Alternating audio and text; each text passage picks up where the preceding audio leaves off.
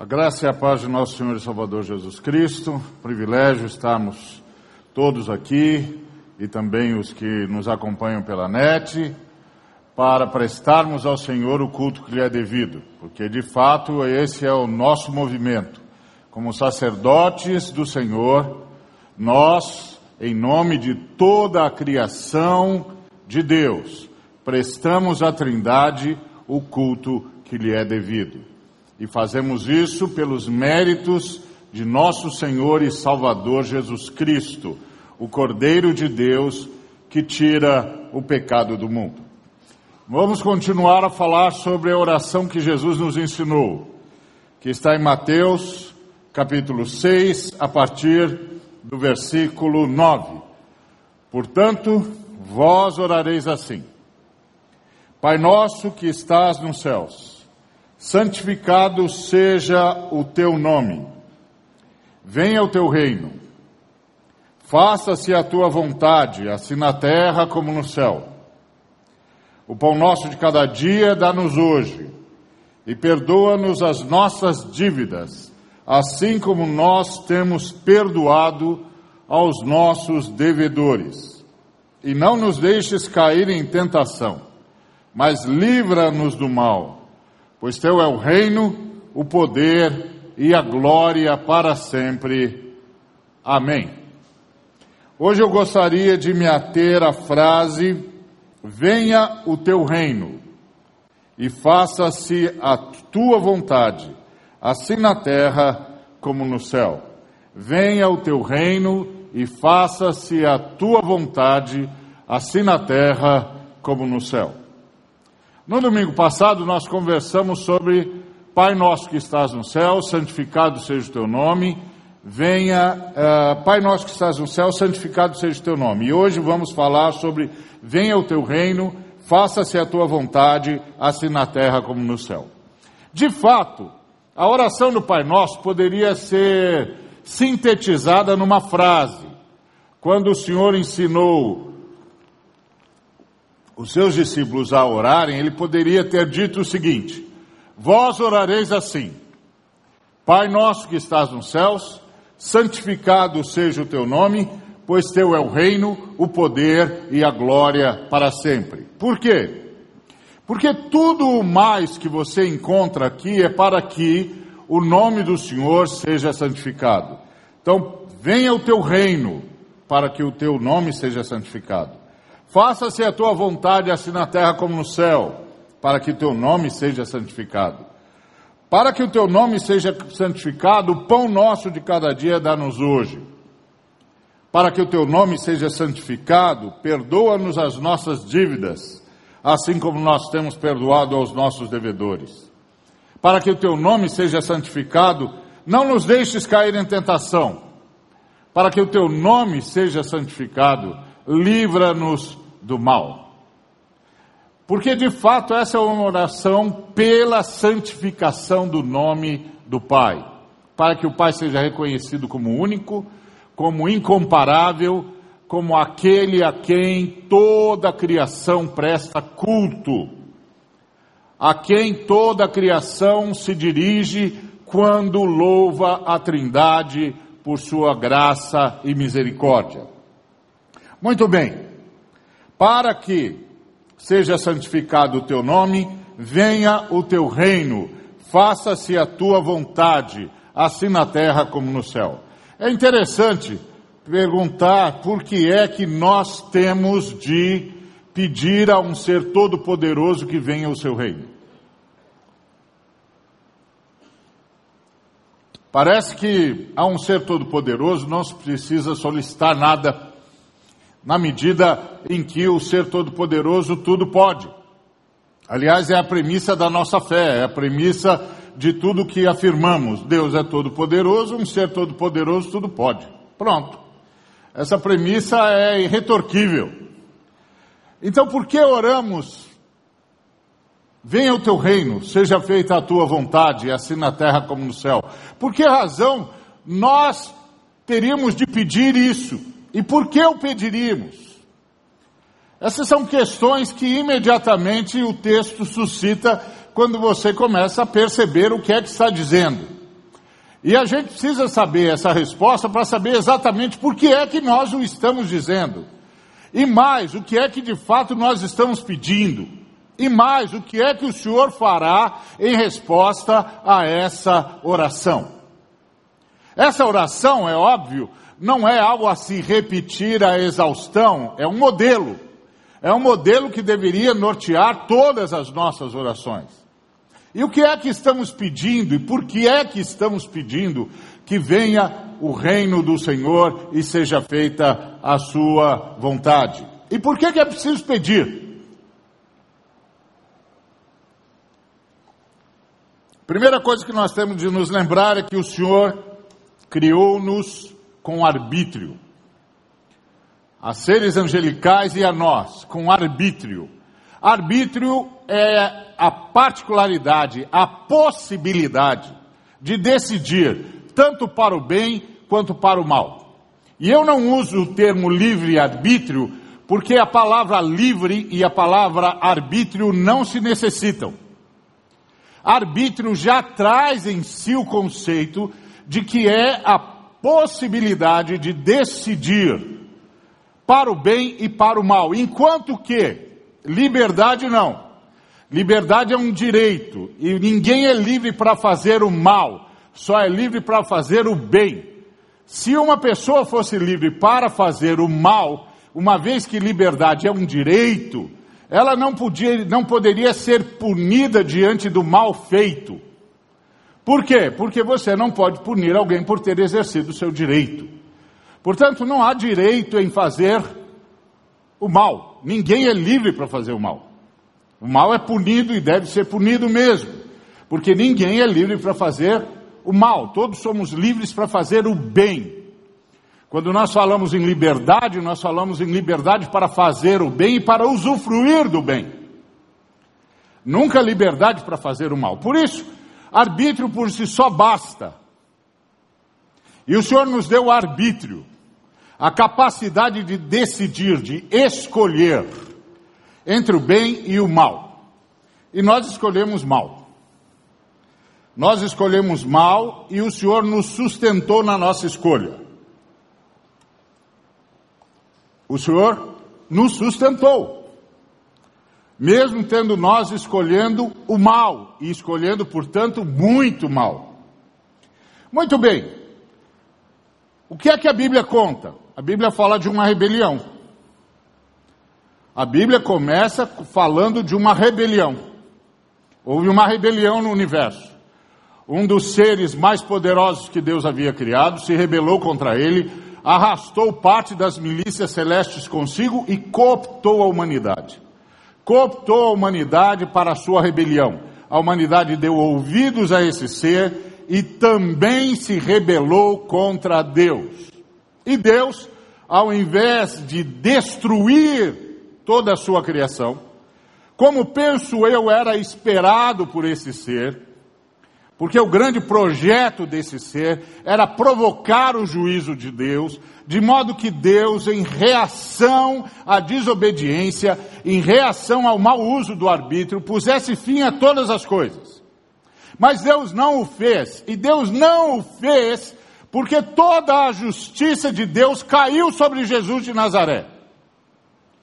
E caiu antes mesmo da criação, porque o apóstolo Pedro diz que o sangue de Jesus Cristo é conhecido e efetivo desde antes da fundação do mundo. Que é nesse sangue, nesse sacrifício que tudo se sustenta. Me lembro, já contei isso aqui, de uma senhora que me perguntou, uh, me fez algumas perguntas. A primeira foi, é verdade que tudo que existe, existe em Deus? E eu disse, sim senhora, Está escrito em Deus que nós nos movemos, existimos, vivemos e existimos. Está lá em Atos. Ela disse: É verdade que nós todos somos pecadores. Eu disse: senhora, está escrito: todos pecaram e carecem da glória de Deus. E ela disse: É verdade que Deus é santo? Sim, senhora, está escrito: Sede santos, porque eu sou santo. E ela então complementou: Bom, se tudo que existe, existe, existe em Deus, nós existimos, existimos em Deus. Nós somos pecadores e Deus é santo. Eu pergunto ao Senhor: como é que um Deus santo carrega pecadores? A santidade de Deus não devia nos jogar por nada, nos jogar para a inexistência, nos condenar à inexistência. Os anticorpos da santidade de Deus não deviam nos expelir para o nada. E eu disse, devia, sim, senhora.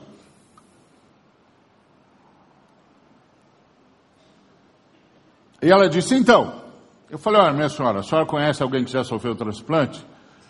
Ela disse, conheço. Que transplante? Ela falou do coração. Eu falei, é, é o mais comum. Ela ficou me olhando e disse, é. Eu falei, qual é o maior problema de quem sofre transplante, minha senhora? Ela disse, rejeição. Eu disse, exato. O corpo rejeita o órgão estranho, entra em colapso e morre, não é isso? Ela disse, é. Falei, então não vale a pena fazer transplante, né, minha senhora? Ela falou, não, vale, vale, tem remédio. Falei, ah, tem remédio, remédio contra a rejeição, é? É, pois é, minha senhora, entre nós, pecadores, e o Deus Santo também tem um remédio. E o remédio é o sangue de nosso Senhor e Salvador Jesus Cristo. E Deus conhecia tanto a mim e a senhora que proveu o remédio antes mesmo que a gente fizesse a bobagem.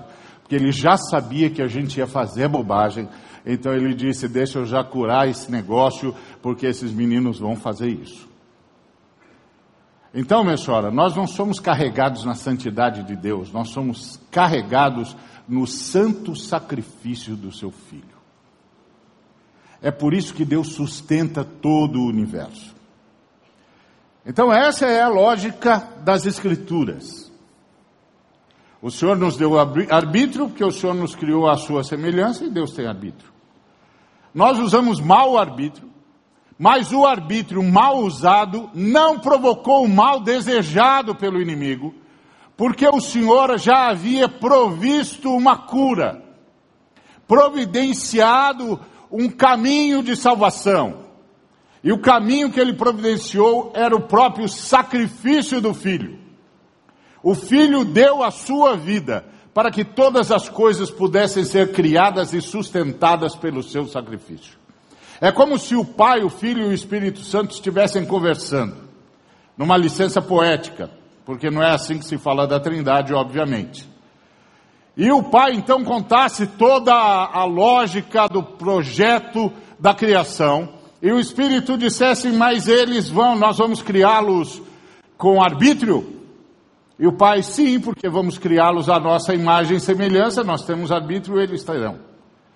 Mas o arbítrio deles será mal usado e eles vão se voltar contra nós. É verdade. Bom, quando eles se voltarem contra nós, tudo vai deixar de existir imediatamente.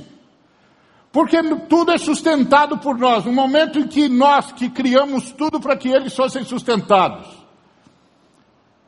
recebemos o ato de desobediência deles, o ato natural é destruir tudo, tudo deixa de ser sustentado por nós. É o que a justiça pede. E aí o pai diz: Bom, mas nós podemos nos responsabilizar. E o Espírito diz: Mas nos responsabilizar custa muito caro. Um de nós tem de abrir mão da sua glória agora. Um de nós tem de se oferecer ao sacrifício no lugar deles. Um de nós tem de se doar para que eles não sejam destruídos, aniquilados. Um de nós tem de abrir mão da vida como nós a conhecemos, para que a morte deles não lhes roube a vida que nós queremos lhes dar. E aí o filho que estava participando da conversa disse: eu vou. E naquele momento, o Deus Filho se fez o Cordeiro de Deus, que tira o pecado do mundo. E a Trindade tinha uma base para criar, manter e resgatar todas as coisas. É aqui que começa a nossa oração. É dessa consciência que começa a nossa oração. Quem somos nós? Nós somos aqueles que voltaram da grande rebelião. Quem somos nós? Nós somos aqueles que voltaram da grande rebelião. Houve uma rebelião no universo e nós, eu e você, Nós somos aqueles que voltaram da grande rebelião. Nós somos aqueles que voltaram de joelhos dizendo: Pai, nós não concordamos com o que foi feito. Nós reconhecemos que a única razão da existência é o teu amor e que não há outro motivo para viver senão para estar contigo, para glorificar-te, para experimentar da tua vida, da tua graça, da tua bondade. Nós rogamos que nos aceites de volta, que aceites o nosso arrependimento e que nos abraces novamente. E aí o Pai nos aceita de volta por causa do sacrifício do Cordeiro por causa do sangue do Cordeiro, porque o sangue do Cordeiro foi a propiciação, o substituto de cada um de nós e de todos nós. Porque ele deu a vida, porque ele abraçou a nossa morte para que nós pudéssemos receber a sua vida, Deus pôde nos trazer de volta, aceitar o nosso arrependimento aceitar o nosso pedido de refiliação. E aí nós somos os que oramos. Venha o teu reino. Seja feita a tua vontade, assim na terra como no céu, porque nós somos os que reconhecem, somos os que reconhecem que a vontade de Deus é a melhor coisa que pode haver no universo e que qualquer coisa que esteja fora da vontade de Deus é absolutamente disfuncional. Então nós somos os que clamamos para que seja feita a sua vontade, para que venha o seu reino. Quando nós pedimos o reino de Deus, o que nós estamos pedindo é o governo de Deus. O reino de Deus é constituído por tudo que Deus sustenta. E Deus sustenta tudo. Mas nem tudo que Deus sustenta faz a vontade de Deus, inclusive nós, que deveríamos fazê-la de forma absoluta o tempo todo. Então o que nós estamos pedindo é que o reino de Deus, tudo que Deus sustenta, seja governado pela vontade de Deus. E assim nós fechamos o círculo. De modo que tudo que Deus sustenta exista e viva única e exclusivamente para fazer a vontade de Deus. Porque a vontade de Deus é boa. A vontade de Deus é perfeita. A vontade de Deus é que realmente nos dá satisfação, nos dá realização como seres criados à sua imagem, à sua semelhança, ou como seres criados a partir do seu amor e para o seu serviço. Por isso, nós oramos para que venha o reino do Senhor, para que venha o seu reinado, para que a sua vontade se manifeste, porque a sua vontade é o que dá o tom, que dá a funcionalidade do universo. Aliás, essa é a lógica por detrás da nossa teologia. Porque a pergunta que nós fazemos é: o pai está sendo desobedecido? O que, que está havendo? Por exemplo, Alguém vem e conta uma crise, qualquer, na família. Qual é a pergunta? A pergunta é: por que, que o pai está sendo desobedecido? Porque se o pai estivesse sendo obedecido, não haveria crise. Se há qualquer animosidade entre os seres humanos, a pergunta é: por que, que o pai está sendo desobedecido? Onde o pai está sendo desobedecido? Porque se há uma disfuncionalidade qualquer, se há um desentendimento qualquer, se há uma angústia qualquer, se há uma injustiça qualquer, essa contrariedade, essa injustiça, essa angústia, não é pura e simplesmente fonte de um sistema inadequado, de uma decisão equivocada ou coisa que o valha, é mais profundo. A questão é: por que o pai está sendo desobedecido? Por que a vontade do pai não está sendo feita? Porque se a vontade do pai estivesse sendo feita, essa crise não se instalaria. Essa situação não viria à tona, ela não teria espaço no nosso meio. E ela só tem espaço no nosso meio porque o pai não está sendo obedecido. O desentendimento é porque o pai não está sendo obedecido. O pai ensinou perdão, o pai ensinou bondade, o pai ensinou amor, o pai ensinou misericórdia, o pai ensinou entrega mútua, mutualidade. Se isso não está acontecendo, se o que se estabeleceu é a crise, o desentendimento, o desencontro, a questão é simples, embora profunda. O Pai nosso, o nosso Pai está sendo desobedecido. E por que que o nosso Pai está sendo desobedecido? E aí as respostas podem ser por mera rebeldia, podem ser por fruto da queda, por necessidade urgente de cura. E aí então é que sabemos que temos um problema para resolver. E que o problema estará resolvido quando aquela situação se enquadrar ou for enquadrada na obediência ao Pai, porque quando o Pai é obedecido, o que reina é o amor, é a bondade, é a paz, é a alegria, é a vida e a vida em abundância.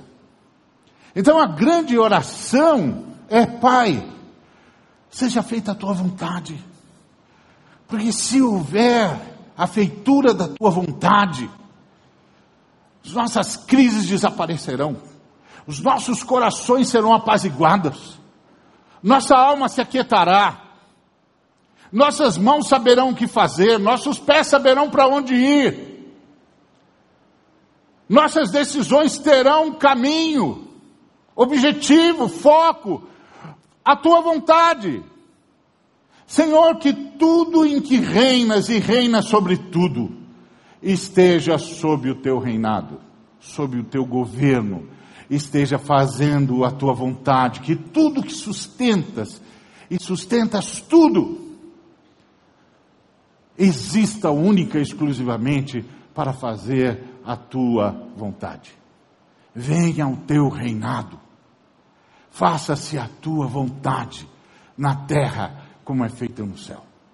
Então, a, a, o grande desafio da nossa oração é, uma, é um desafio de entrega.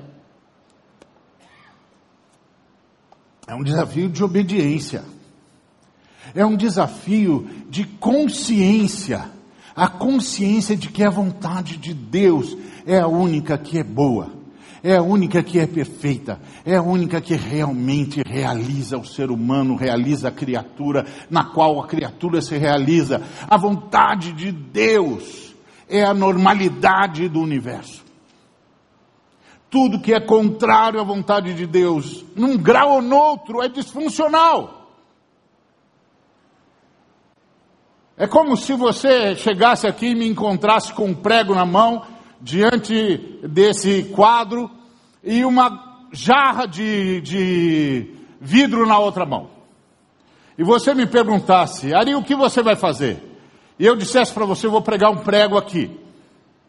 E você então me dissesse, bom, primeiro aí não é um lugar para pregar prego algum. Segundo, e o que que essa jarra de vidro tá na sua mão tem a ver com isso? E eu lhe dissesse, não é que eu vou usá-la como martelo. Você diria, meu amigo, primeiro você está tentando fazer o que não devia, segundo você não vai fazer coisa nenhuma. A hora que você usar essa jarra de vidro como martelo, ela vai explodir com uma agravante. Você não sabe para onde esses cacos irão. Você está fazendo uma disfuncionalidade absurda. Pois é. Todas as vezes que a vontade de Deus não é feita, o quadro que temos diante de nós é desse tipo de nonsense. Não fazer a vontade de Deus é buscar o disfuncional. Sempre. Sempre. Então essa é uma pergunta que a gente, uma questão que a gente devia ter sempre clara para nós. Faço a vontade do Pai, porque a vontade do Pai é a única que é boa. A única que é perfeita. A única que dá re realização, é a única que leva a funcionalidade. Se o pai disse não é porque é disfuncional. Se o pai disse não é porque não vai fazer bem. Se o pai disse não é porque não é bom. Se o pai disse não é porque não é perfeito. Se o pai disse bom, não, é porque não vai realizar você, pelo contrário, vai sugar a sua vida. Vai sugar a sua energia. Vai arrancar de você todas as possibilidades de se realizar. E de experimentar o que Deus está fazendo no universo. Simples. Não precisa fazer um tratado moral. Basta saber quem é o pai. Se o pai disse não, é porque não é bom. Se o pai disse não, é porque não é perfeito. Se o pai disse não, é porque não vai fazer bem. Se o pai disse não, é porque eu não vou me realizar aqui. Se o pai disse não, é porque isso vai me levar a um estado de disfuncionalidade. Eu não vou experimentar o que Deus está fazendo no universo. Que é bom, que é perfeito e que realiza. Essa é a nossa oração. Então nós estamos pedindo ao Senhor que manifeste a sua vontade, que a faça em nós, por nós e através de nós. E em tudo. E é interessante que o texto diz é: faça-se a tua vontade, assim na terra como no céu. Há quem diga que o que esse texto está tentando dizer é: Faça-se a tua vontade na terra como é feita no céu. Entretanto, não é isso que está no texto. O que está no texto é que há duas frentes de batalha: na terra e no céu. Por quê? Porque nós temos um adversário espiritual e ele está nas regiões celestiais como nós também estamos nas regiões celestiais do ponto de vista espiritual, só que nós estamos em Cristo. O apóstolo Paulo diz isso aos Efésios, que nós estamos nas regiões celestiais em Cristo. Porque Deus nos abençoou com toda sorte de bênção espiritual nas regiões celestiais em Cristo, que é onde nós estamos. Mas que nós temos um adversário os dominadores deste mundo tenebroso, que também estão nas regiões celestiais. E é aqui que a primeira batalha se trava. Nós estamos orando ao Pai para que as forças das trevas retrocedam. Nós estamos orando ao Pai para que Ele intervenha na história. Nós estamos orando ao Pai para que as forças da maldade retroajam. É muito interessante a gente perceber esse nível de ação da igreja. Me lembro de uma igreja que teve uma espécie de avivamento ou efervescência espiritual, não sei, e passou a vir mais vezes no seu local de reunião para orar. Como ela é de uma denominação muito rígida, isso durou um, um certo período, depois a denominação botou a casa em ordem, pronto, e voltou tudo ao normal. Um dia, um dos líderes dessa igreja entrou na mercearia. E o merceeiro, então, voltou-se para ele e disse: O que, que houve com a sua igreja? E ele, muito cioso da sua posição, disse: com a minha igreja, não houve nada, está tudo bem com a minha igreja. E o homem disse: Mas vocês antes vinham aqui mais vezes. E o líder disse: É verdade, nós antes víamos mais vezes, mas agora nós voltamos à nossa programação normal. Está tudo bem com a minha igreja. E aí aquele homem retrucou dizendo: O senhor sabe que quando vocês vinham aqui mais vezes o bairro mudou? Aí o homem disse: Ué, como assim? É, mudou, o bairro mudou. Isso aqui ficou mais calmo. Começou a mudar o ambiente aqui no bairro. Diminuiu a criminalidade. Os jovens começaram a sair das drogas. Alguns, inclusive, foram para a sua igreja, outros foram para outras. as coisas ficaram mais tranquilas, a gente começou a ter menos medo, a gente começou a vir com maior liberalidade e, e leveza para a rua. O bairro mudou. Quando vocês vinham aqui mais vezes, o bairro mudou. Aqueles irmãos não se deram conta de que enquanto eles oravam, eles estavam de fato pedindo a Deus uma intervenção uma intervenção no mundo espiritual, uma intervenção nas regiões celestiais, uma intervenção. Estavam pedindo a Deus que fizesse um adversário retroceder, que fizesse o, adversário soltar os que estavam aprisionando, que fizesse o, o, o adversário abrir mão do que estava tomando posse. Porque a perspectiva que está aqui é a da vitória do Cristo. Uma vez alguém me disse: Bom, então como é que a gente lida com a legalidade do inimigo? Eu disse: Que legalidade? Não há legalidade nenhuma. Jesus Cristo venceu. Jesus Cristo ressuscitou. Jesus Cristo tem as chaves do céu e do inferno. Tudo é de Jesus Cristo. Agora, qualquer coisa que o inimigo manipule é usurpação. E nós estamos aqui para desalojar os usurpadores para fazê-los retroceder, retroagir. E fazemos isso orando a Deus que faça a sua vontade. Que manifeste o seu reinado no lugar onde nós estamos. Venha o teu reinado. Faça a tua vontade na terra e no céu. Isso propicia uma intervenção divina. Porque nós temos um adversário que foi derrotado, mas continua usurpando. E aparece, se manifesta no meio da gente, no meio da sociedade. Me lembro que uma fe... certa feita estava falando com um governador de estado. E ele estava me falando da situação do estado dele. E eu disse, governador, o senhor está lidando com o que as escrituras chamam de o mistério da iniquidade. E ele disse: O que é isso? Falei: É quando a maldade graça no nosso meio, sem nenhuma razão objetiva. Quando você não percebe mais o que é que está desencadeando essa violência, o que é que está desencadeando essa maldade. Quando a maldade tornou-se um fim em si mesma, ela não é mais parte de uma rebelião, ela não é parte de uma provocação, ela não é parte de um, de um protesto, ela simplesmente surge do nada, se manifesta do nada e cresce.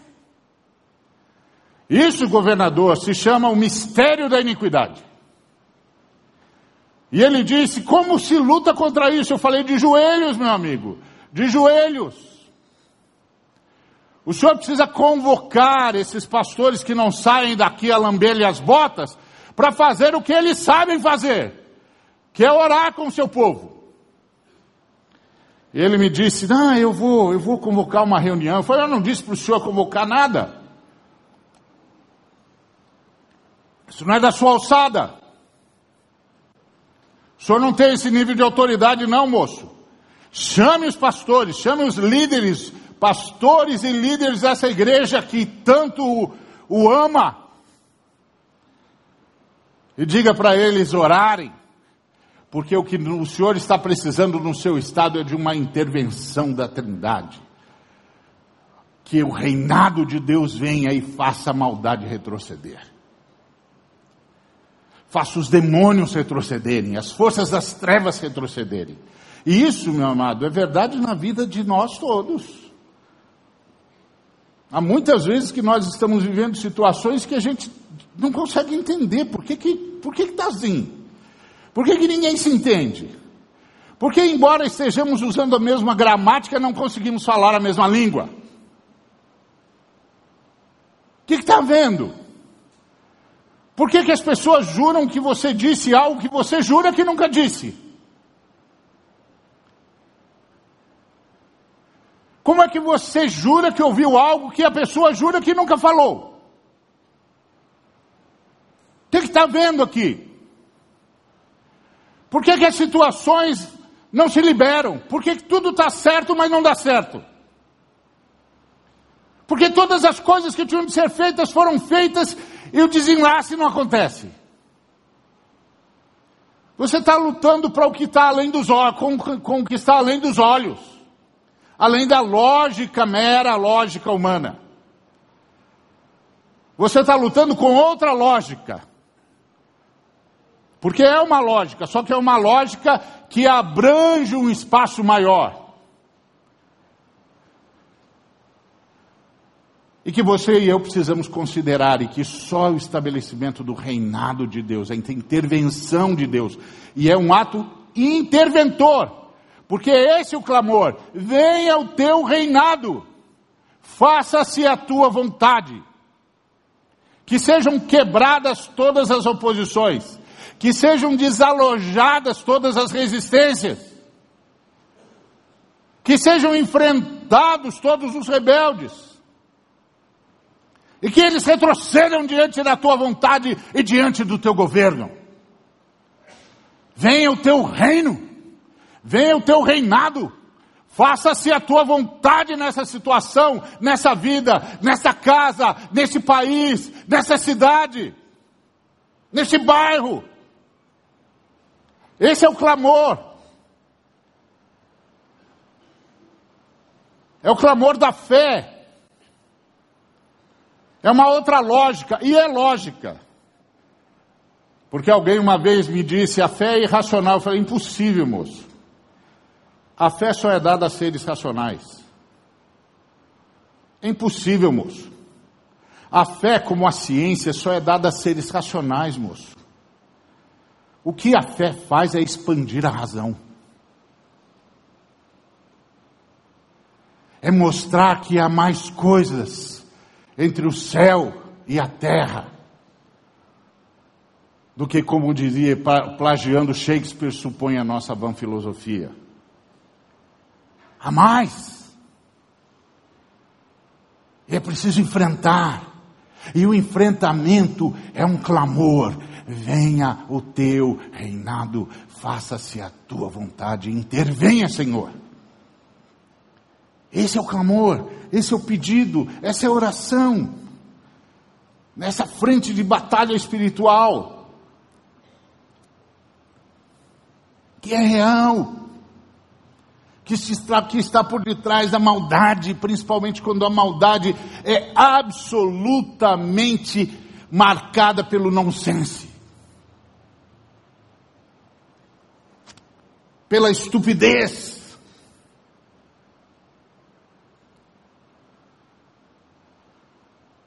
pelo desvario. Aí você sabe, você não está lidando com uma coisa simples, palpável, mas você pode orar. E todos nós podemos orar. Venha o teu reino, venha o teu reinado, faça-se a tua vontade. Enfrentamentos de toda ordem que são muitas vezes manipulados pelos usurpadores do mal, que conseguem muitas vezes até instalar enfermidades. Mas nós sempre podemos orar: venha o teu reino, seja feita a tua vontade, estabeleça-se o teu reinado. E o reinado de Deus é um reinado de amor, um reinado de libertação, de cura. De desatamento, de liberação. O reinado de Deus é um reinado de vida e vida em abundância. Venha o teu reinado assim na terra como no céu. E aí tem a dimensão da terra, da história, do dia a dia onde eu e você precisamos que o reinado de Deus se estabeleça. E como é que o reinado de Deus se estabelece em nós, através de nós e por nós? Quando o Senhor age nos dando a graça, dando-nos a possibilidade, por Sua graça, de nos revestirmos de toda a armadura de Deus. E é um clamor a Deus que nos faça ver a verdade. Porque não há libertação onde não há conhecimento da verdade. A verdade acerca de Deus e a verdade acerca de mim. Eu preciso ter consciência das minhas fraquezas, das minhas falhas, para que Deus possa trabalhar em mim. Eu não posso me defender, eu tenho de me abrir. Eu tenho de reconhecer, eu tenho de mudar a minha consciência, mudar a minha perspectiva. Eu preciso de arrependimento para que Deus possa agir, porque Deus não agirá contra a minha vontade. Ele não agirá se eu simplesmente não reconhecer que necessito, que sou carente, que a verdade sobre mim é que eu preciso da cura de Deus. Que eu preciso da ação poderosa de Deus. Eu preciso desse cinturão da verdade. Que me diga que só em Deus eu possa ser, eu posso ser restaurado. Eu preciso desse cinturão da verdade para que eu pare de me debater. E permita o Espírito Santo me salvar. É a situação do náufrago. O salva-vidas fica a ver um menino se debatendo na água e não vai. E a gente do lado de cá, ansioso a perguntar por que, que ele não pula, por que, que ele não vai. Ué, porque se ele pular, do jeito que o menino está se debatendo, é o menino vai agarrar a primeira coisa que passa perto dele e vai levar consigo para o fundo.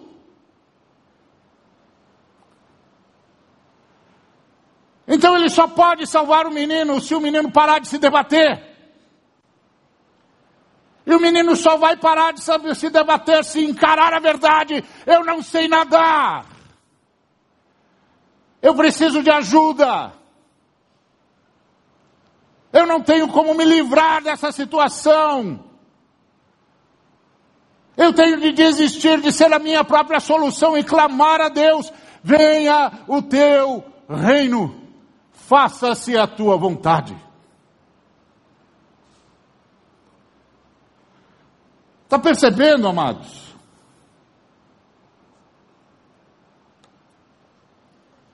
Orar. E aí o Senhor nos dá a graça de nos vestirmos com a armadura, com a couraça da justiça. A couraça da justiça são os valores de Deus. Quantos de nós já não se pegou olhando para trás e dizendo: Meu Deus, como foi que eu fiz aquilo? Por que, que eu fiz? Ah, se eu tivesse a chance de voltar. Nunca teria feito aquilo. E por que fiz? Porque não estava revestido da couraça. Os valores, os valores do Cristo, o valor, os valores do reino. E aí eu não consegui dizer não quando tinha de dizer não.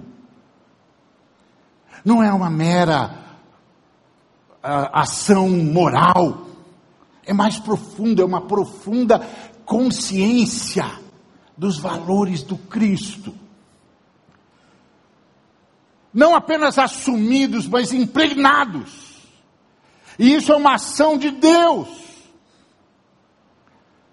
Há um sem número de vezes que nós olhamos para os valores que as Escrituras esboçam, e nós os temos, nós os tomamos como receitas. Se eu fizer assim, mas a Bíblia, mais do que uma receita, aliás, muito mais do que uma receita, a Bíblia é um gabarito. Um gabarito que me diz se Deus está ou não agindo em mim. Porque se Deus estiver agindo em mim, tais e quais serão as minhas ações, tais e quais serão os meus pensamentos, tais e quais serão os meus valores. Se tais e quais valores não aparecem, é porque por algum motivo Deus não está exercendo o seu reinado em mim. Eu preciso reconhecer e orar.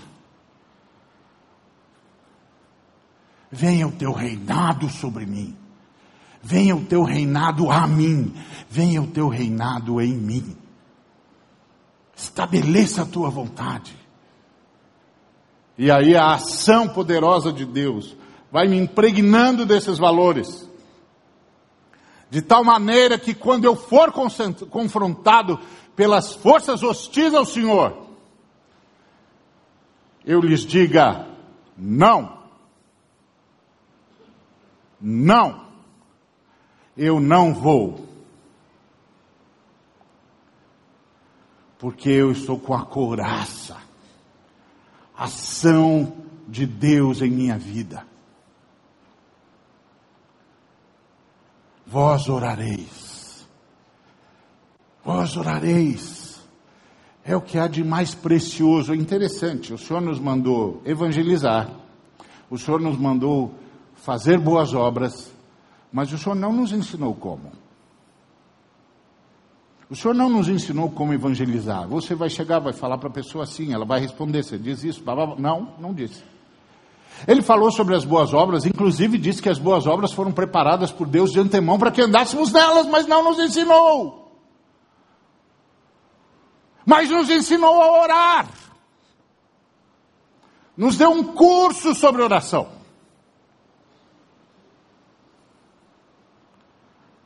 Então oremos. Oremos. Porque orar é pedir a vontade de Deus.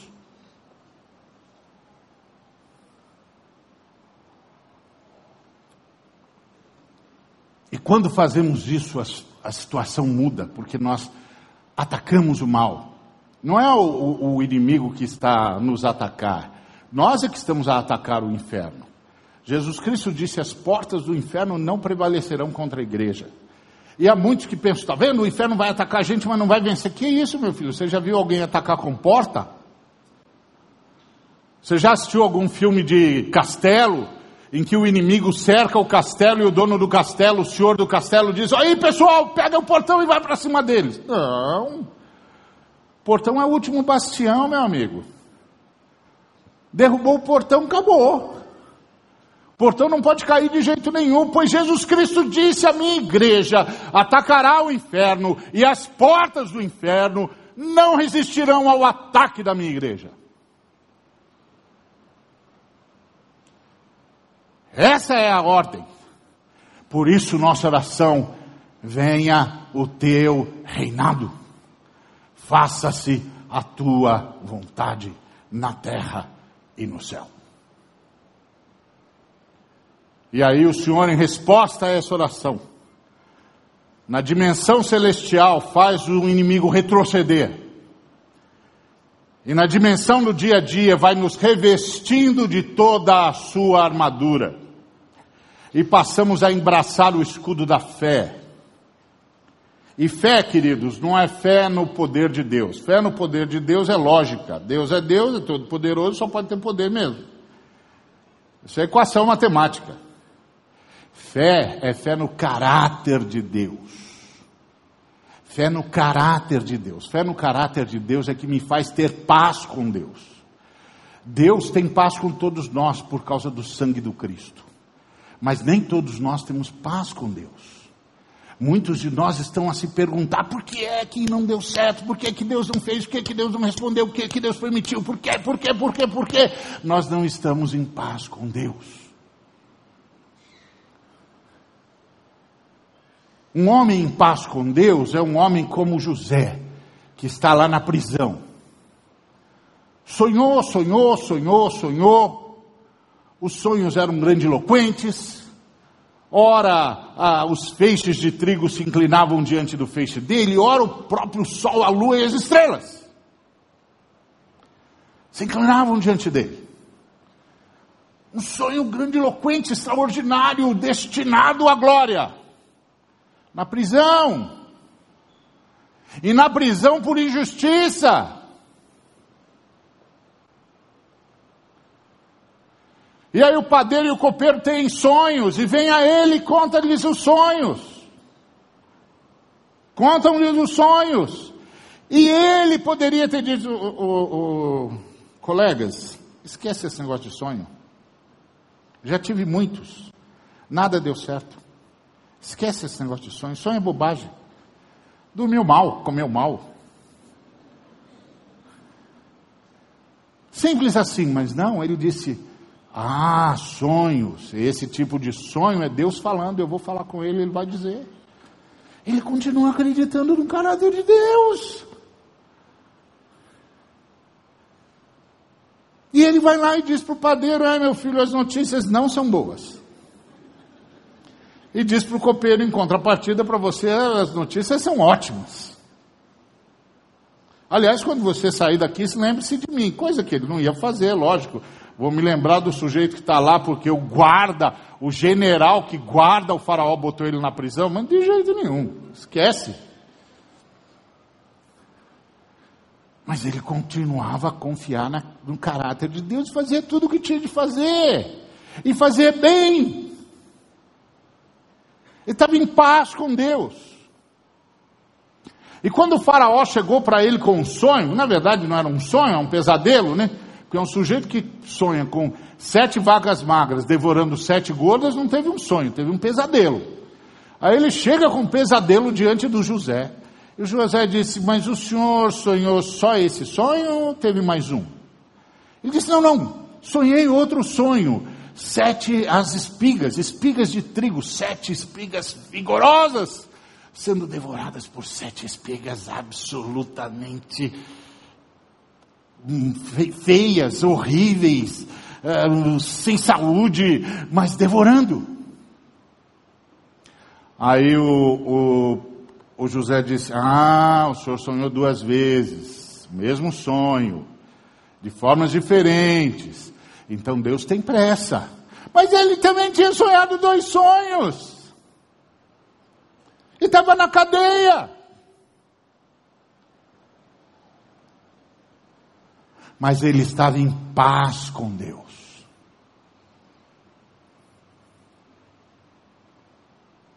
Ele confiava no caráter de Deus. Está tudo certo, está tudo nas mãos de Deus. Não é que está certa a injustiça. Está certa a minha vida, eu continuo nas mãos de Deus. E está certo Deus que continua sendo meu Deus. Então, independente de tudo que esteja errado, entre mim e o Senhor está tudo certo. Paz com Deus. Isso é escudo da fé. Paz com Deus. Muitos de nós perdemos a paz com Deus. Precisamos orar para que o Senhor restaure em nós a fé no seu caráter.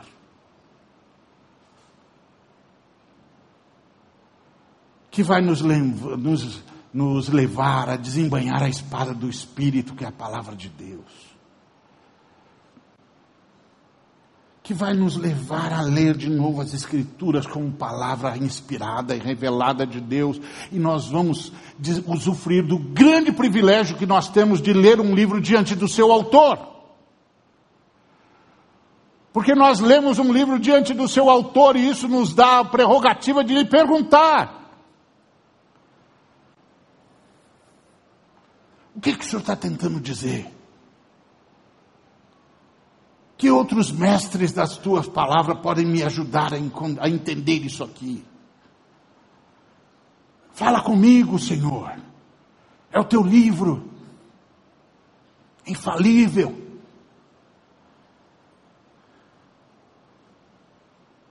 O autor, estamos diante do autor. Às vezes alguns colegas meus me dizem ali aquela mensagem, o que, que foi? Eu falei com o autor. Perguntei para o autor: o que o senhor está tentando dizer?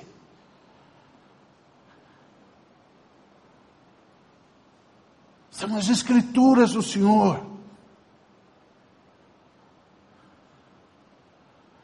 O Jorge Luiz Borges, aquele é, intelectual argentino, perguntaram a ele a quem devemos os livros. A quem devemos o livro?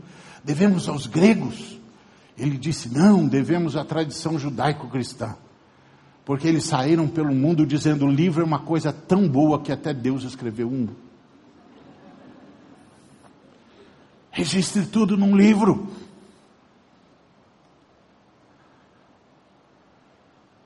E aí a palavra vai nos guiar. O Senhor nos fará ver a palavra. entendê-la.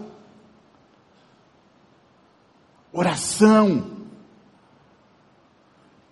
E aí calçaremos os pés com o evangelho da paz, paz com Deus e paz com os homens. Saberemos o óbvio ululante, que a paz de Cristo tem de ser o árbitro, o juiz. Isso não é, ah, eu vou orar, se Deus me der paz eu faço. Não, é se eu decidir algo isso for causar um cisma entre mim e o Levi, eu não faço. Porque a paz que há entre nós custou o sangue de Cristo. E essa paz que há entre nós tem de ser o árbitro para tudo que eu vou fazer. É isso que o texto está dizendo. Isso é calçar o evangelho da paz. É viver de tal maneira, de, de tal maneira que, no que depender de mim, terei paz com todos os homens. E poderei cobrir a cabeça com o capacete da salvação, a certeza de tudo o que Deus é e faz em mim, por mim, para a sua glória. Estou salvo porque Deus o fez por sua graça. Isto não veio de mim, é presente de Deus. Oremos, irmãos. Oremos. Venha o teu reino. Seja feita a tua vontade. Isso recoloca o universo na funcionalidade. Esse é o nosso modelo. Vamos repeti-lo. Pai nosso que estás nos céus, santificado seja o teu nome venha o teu reino, faça-se a tua vontade, assim na terra como no céu. O pão nosso de cada dia dá-nos hoje, e perdoa-nos as nossas dívidas, assim como nós temos perdoado aos nossos devedores. E não nos deixes cair em tentação, mas livra-nos do mal, pois teu é o reino, o poder e a glória para sempre. Amém.